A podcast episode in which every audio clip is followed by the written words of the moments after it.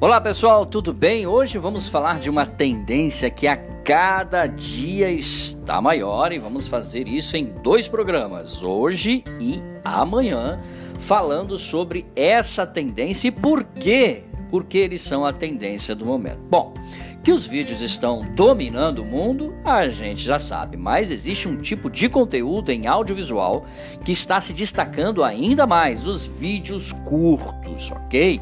Os famosos vídeos rápidos feitos lá no TikTok, no Reels do Instagram e agora também os shorts do YouTube. Já sabia disso? Pois é, YouTube Shorts estão ganhando cada vez mais espaços e adeptos. E não estamos falando aqui só de quem assiste, mas também de quem produz conteúdo.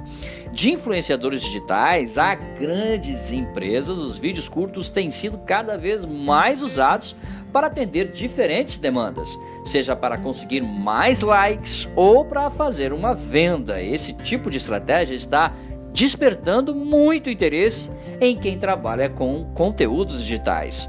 Bom, quer descobrir por que disso? Então segura a onda aí que nós vamos falar agora para você. Bora lá. Polarização dos vídeos curtos. Ou podemos dizer também popularização dos vídeos curtos. Como as pessoas estão passando cada vez mais tempo nos celulares, a vida mobile, seja para trabalho ou para entretenimento, os hábitos de visualização também são ou estão se transformando conforme o tempo. As novidades tecnológicas, entre outros, é, têm trazido essa simultaneidade. Além disso, o consumo de vídeos online no Brasil cresceu. Aperte os cintos aí para essa informação. O consumo online de vídeos no Brasil cresceu 165% em apenas um ano. Todo tipo de estratégia pensada em cima de conteúdos audiovisuais, podemos dizer assim, tende a engajar mais consequentemente, ser o que mais vende. Vamos lá falar do TikTok, então, por exemplo. Quando a gente fala sobre vídeos curtos, logo pensamos nas redes sociais. O TikTok né, foi o aplicativo mais baixado no Brasil, no mundo, em 2020. Percebeu?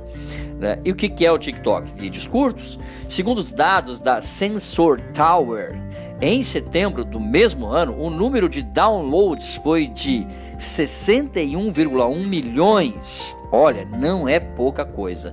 Somente em terras tupiniquins, podemos dizer assim, o número chegou a 6,7 milhões, ou seja, mais de 10% do total baixado.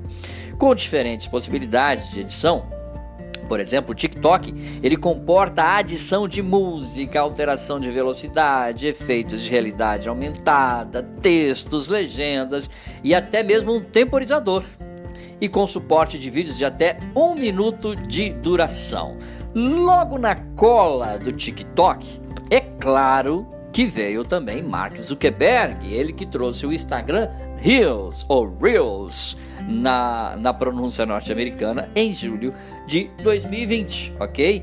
E, a, e, o Instagram, ele é uma pra, pra plataforma hoje que tem mais de 95 milhões de usuários no Brasil. E fez o lançamento, é claro, do Reels, que se tornou a concorrência direta dos chineses da TikTok.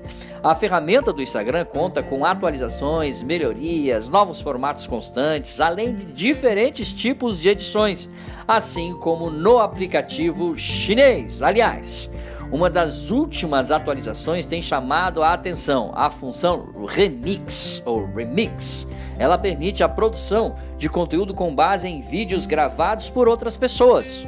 Você já percebeu aí no seu Instagram. A tela fica dividida em duas e a cada lado conta uma versão. A ideia é bem interessante para ser utilizada por empresas que precisam mostrar a diferença entre um produto e serviço e outro, por exemplo.